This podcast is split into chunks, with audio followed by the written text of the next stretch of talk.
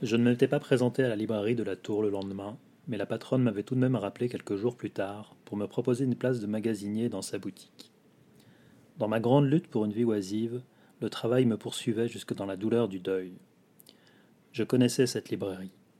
C'était celle où j'allais chercher les commandes du père Moreau, ses lourds livres d'art de chez Citadel et Masneau et ses maîtres de Pléiade. Le magasin, malgré sa surface modeste, était un des plus rentables de Paris dans son secteur d'activité. Porté par la clientèle très aisée de son quartier, où se croisaient les derniers rejetons des familles bourgeoises d'Ecati et les nombreux députés qui partageaient leurs bureaux dans les environs, il désemplissait rarement et faisait la fierté de sa patronne, Madame Dumont, une sexagénaire autoritaire et crainte de tous ses employés. Perché derrière sa caisse du matin au soir, ses bouclettes serrées et ses petits yeux enfoncés lui donnaient l'air d'un caniche nain, mais quelques heures en sa compagnie suffisaient pour comprendre que le roquet était teigneux. J'avais donc été recruté pour le poste de magasinier et, tous les jours, je descendais à la cave qui servait de réserve pour trier les arrivages et m'occuper des retours. Je n'en sortais que pour récupérer les livraisons, de lourds cartons que je portais à bout de bras, ou pour répondre aux appels que me lançait la patronne à l'aide de l'interphone qui terrorisait la librairie entière et dont elle abusait avec un plaisir sadique. Tout le reste de la journée, j'étais terreux dans cette cave, sous la lumière blafarde d'une ampoule nue qui éclairait un plafond voûté dont le plâtre, mangé par les moisissures, s'effritait dans une poussière épaisse qui tombait sur la table où je triais les livres et laissait dans mes cheveux des traînées blanches qui me donnaient en fin de journée des allures d'apprenti boulanger.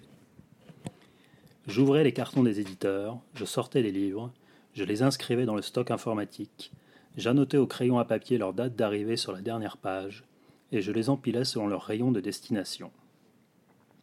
Quand ma table de travail débordait, je remontais ces piles et les déposais devant chacun des rayons avant de redescendre à ma cave.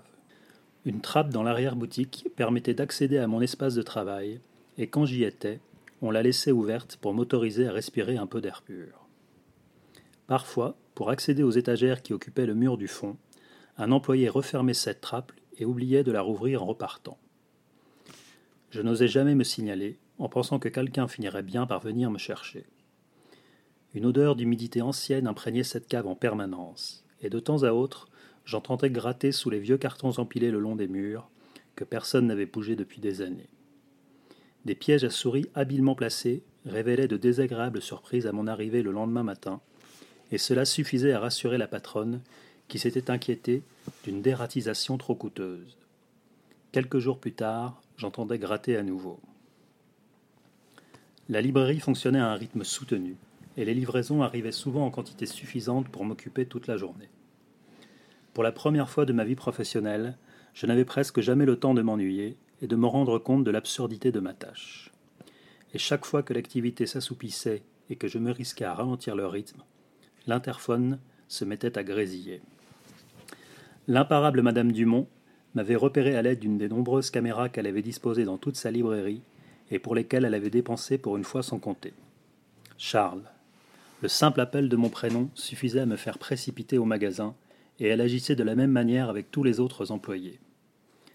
Comme un enfant surpris en faute, je déposais le livre que j'étais en train de feuilleter, et je remontais le petit escalier. Derrière sa caisse, qu'elle ne quittait qu'en cas d'extrême urgence, la patronne me signalait de me tenir dans un coin de la librairie et d'attendre ses instructions. Pendant ce temps, elle se perdait en obséquiosité avec une de ses clientes habituelles, une de ces héritières des grandes familles industrielles qui d'un coup de porte-monnaie mettaient au pas toute cette rue commerçante et transformaient tous ces petits patrons arrogants en paillassons. Dans mon coin, le visage fermé et les mains dans le dos, je me régalais de l'ironie de ce spectacle et de la capacité infinie de reptation de certaines personnes devant l'illusion du prestige ou la promesse de quelques billets. Une fois cette cliente partie, la patronne me donnait une tâche quelconque à effectuer. Je déplaçais une pile de livres, j'allais lui en chercher une autre dans l'escalier qui montait à l'étage. Elle aurait pu s'en occuper, nous le savions tous les deux, mais elle avait passé son message. Je ne pouvais pas feuilleter les livres et je ne devais pas m'assoupir dans sa cave. Quand elle m'appelait ainsi, d'anciens souvenirs de Marguerite remontaient à la surface, et je me demandais quand cette patronne laisserait ses affects dictatoriaux s'exprimer assez librement pour me parler en allemand. Parfois, l'interphone grésillait, mais je n'entendais même pas le son de sa voix. Je savais ce qu'il se passait et ce que signifiait cet appel d'urgence. un client d'origine étrangère était entré dans la boutique. Assumant plus ou moins son racisme ordinaire, Madame Dumont avait stipulé sur les contrats de travail de ses employés qu'une de leurs tâches consisterait à surveiller les clients qui regardaient les livres. Ces guillemets avaient sans doute une valeur juridique très limitée, mais ils avaient l'avantage de lui permettre de désigner les clients noirs ou arabes, sans les citer, et de préserver ainsi les apparences et le semblant de conscience humaniste qui lui restait.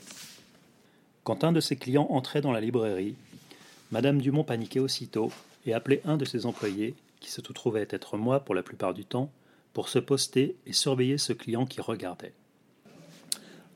Au moment où ce dernier finissait par acheter trois ou quatre livres, encaissés par une Madame Dumont qui n'osait pas regarder son client dans les yeux, quelques gamins du quartier, propres sur eux et protégés par leur blancheur toute catholique, se servaient allègrement dans les rayons et en ressortaient rigolards, acceptant les courbettes de la patronne qui transmettait ses salutations à leurs parents. Une fois le client suspect sorti de sa boutique, il fallait plusieurs minutes à cette pauvre femme pour se remettre de ses émotions.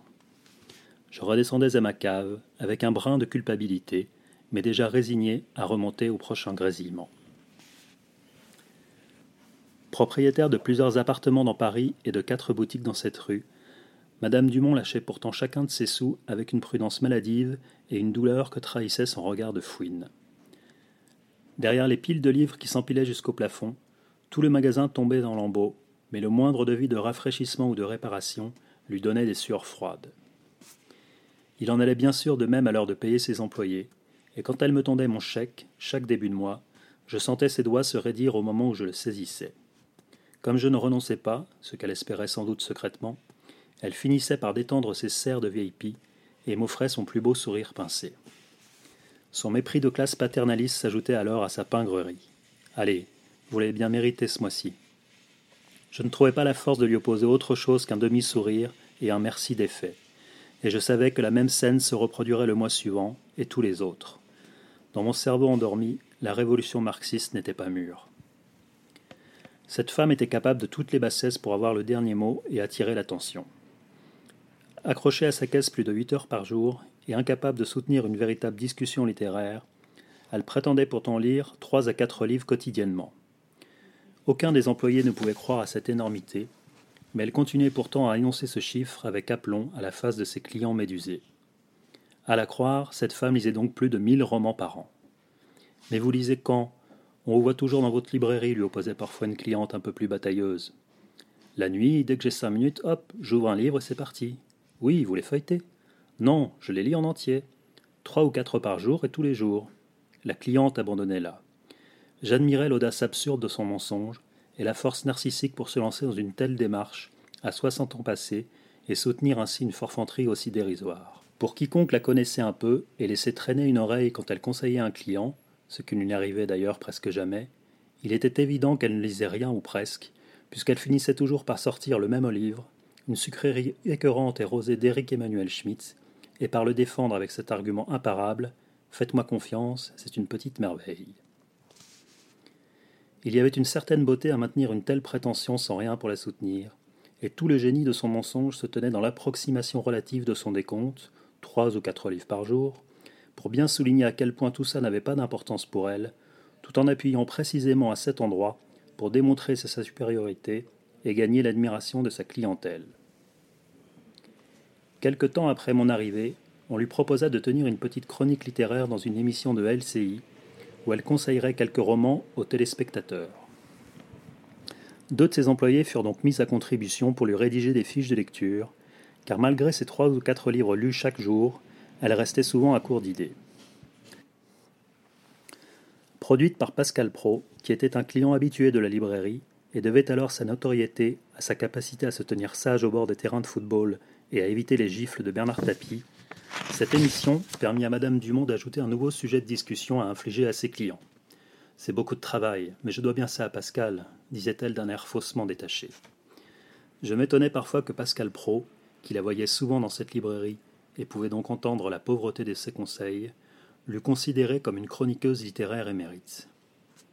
Peut-être qu'il s'en moquait après tout, mais qu'il avait su voir dans cette femme la grossièreté et l'intolérance pleine de fatuité qui caractériserait les chroniqueurs de ces émissions quelques années plus tard.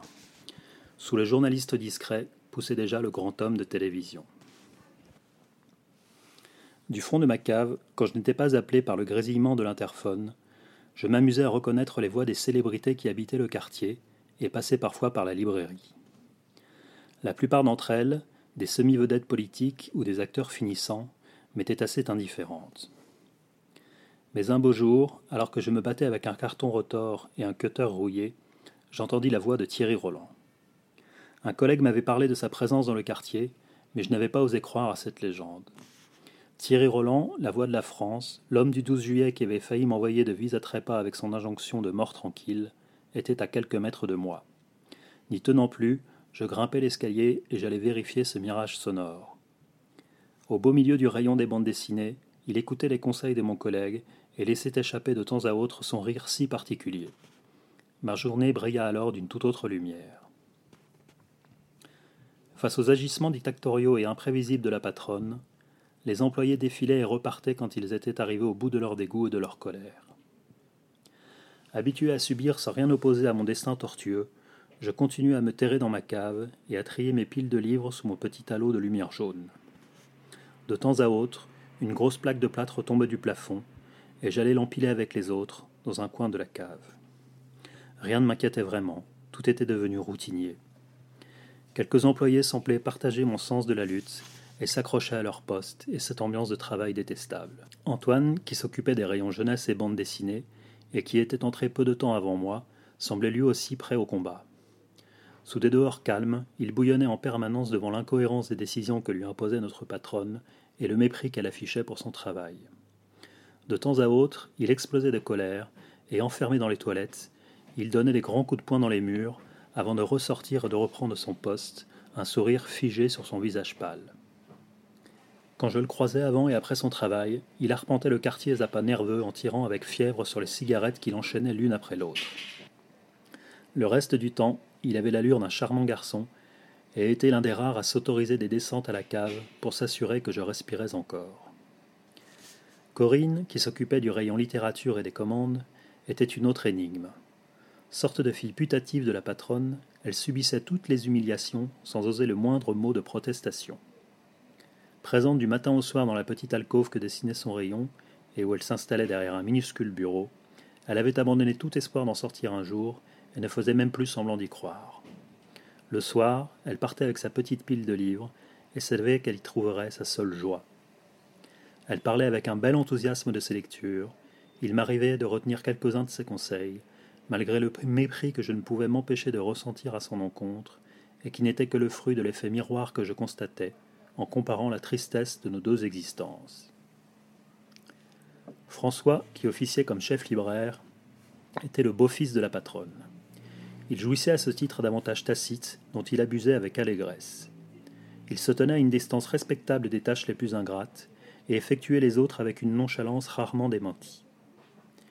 Il disparaissait souvent pour quelques livraisons mystérieuses dont il revenait de longues minutes plus tard, un sachet odorant de boulangerie à la main. Il descendait à la cave et mangeait sous mon nez son chausson fourré ou ses croissants chauds. Il abandonnait invariablement la moitié sur un coin de la table où je triais mes livres. Derrière les cartons, j'entendais déjà grouiller les souris, alléchées par l'odeur grasse. Sous ses airs d'indifférence, il cachait une profonde dépression dont il venait parfois m'exposer les tenants et les aboutissants. Seul dans ma cave, taiseux et étranger à ce monde, je devenais le confident idéal pour lui. Impassible, j'écoutais ses histoires de couple, ses désirs d'ailleurs, et ses regrets de travailler ici depuis trop longtemps. T'as de la chance d'être aussi libre, Charles. Tu peux faire ce que tu veux. Tu mènes ta petite vie. J'aimerais bien être à ta place. Le soir, dans la solitude de ma chambre, je savourais ma chance et mon bonheur grâce à lui. Sans ce type, j'aurais presque pu croire à mon malheur et tenter d'y changer quelque chose.